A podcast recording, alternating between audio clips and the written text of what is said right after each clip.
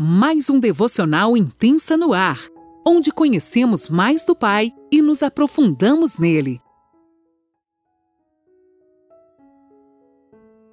Olá, bom dia! Mais um dia se inicia e eu, Lani Nola, falo com você de Criciúma, Santa Catarina.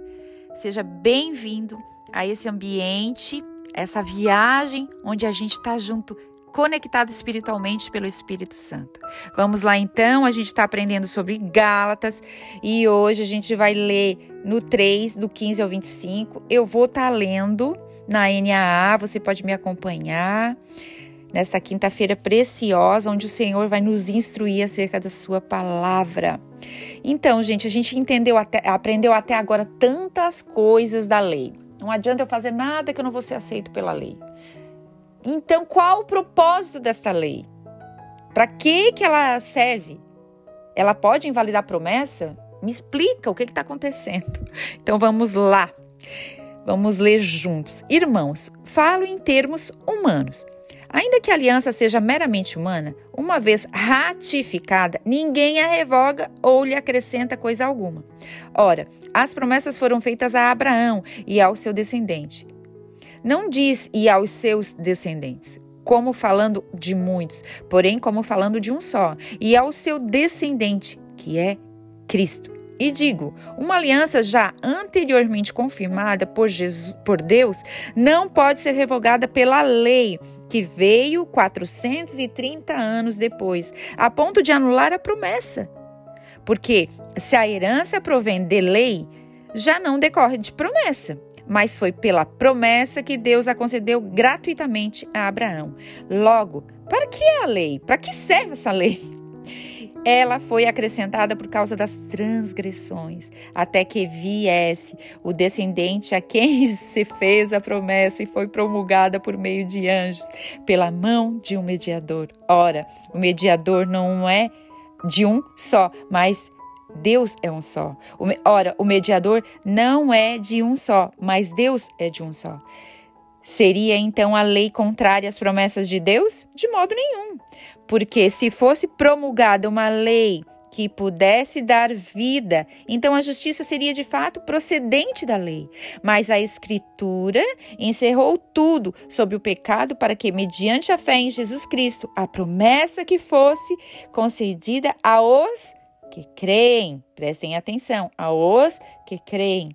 Mas antes que viessem a fé, estávamos sob a tutela da lei e nela encerradas, encerrados, para essa fé que no futuro haveria de ser revelada, de maneira que a lei se tornou nosso guardião para nos conduzir a Cristo, a fim de que fôssemos justificados pela fé. Uau! Mas agora que veio a fé, já não permanecemos subordinados ao guardião. Gente, a palavra já é clara, né?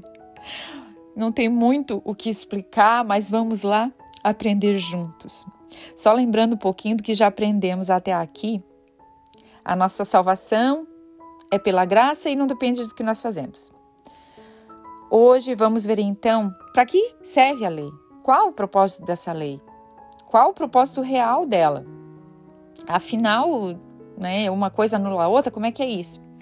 Se fomos salvos por Jesus, que nossa salvação foi conquistada por Cristo na cruz do Calvário, então podemos viver a vida de qualquer maneira, fazendo tudo que a gente quiser? Não é bem assim, né? Paulo explica usando um exemplo prático de um testamento, de uma aliança que foi firmada e ratificada. Uma vez que foi feita, nada pode invalidar. Acho tão interessante que ele, ele fala lá, né, como humano. É bem para a gente entender mesmo. Ele aqui ele não espiritualiza, ele traz para os nossos dias para que a gente entenda. Lá ele trouxe para aqueles dias e hoje vamos trazer para nossa vida, para os nossos, para o nosso dia, para o nosso cotidiano. A promessa é superior à lei, porque é mais antiga.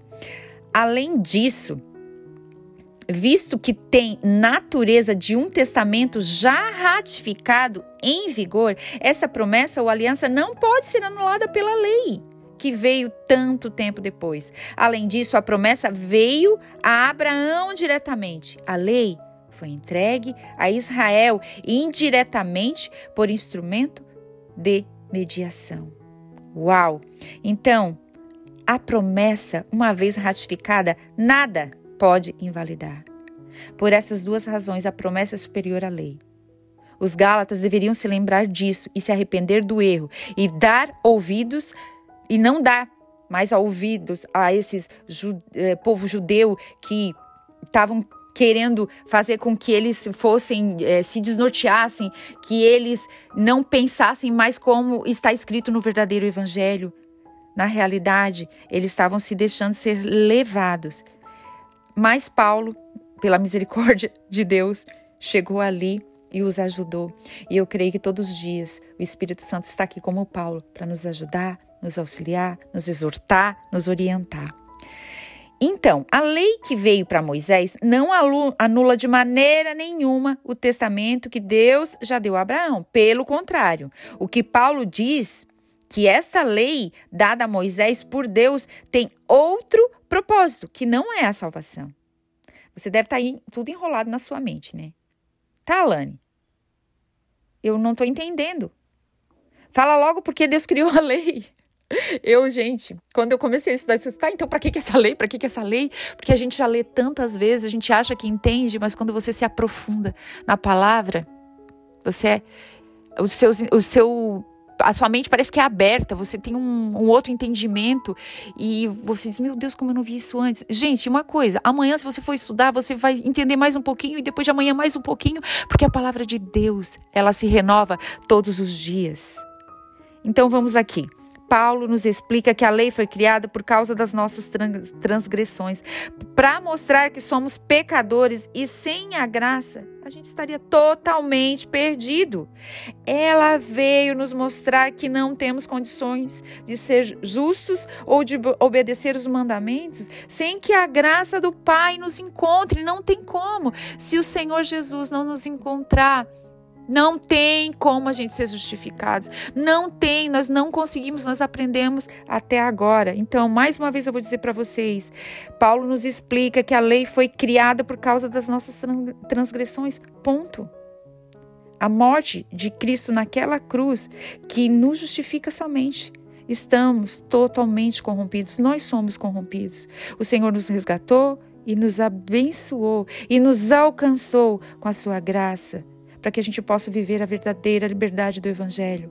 Então, o propósito da lei é nos mostrar como somos realmente pecadores, como somos condenados, como estamos longe daquilo que o Senhor quer que sejamos. Nós só somos transformados quando essa graça nos encontra, quando o verdadeiro Evangelho nos encontra e nos transforma. Quando nós deixamos esse Evangelho entrar na nossa vida e nos transformar de dentro para fora. Fomos aceitos pela graça, fomos salvos pela graça, mas a gente não deve de maneira nenhuma abandonar a lei. Ela é para nós como um tutor, nos ensinando, sabe?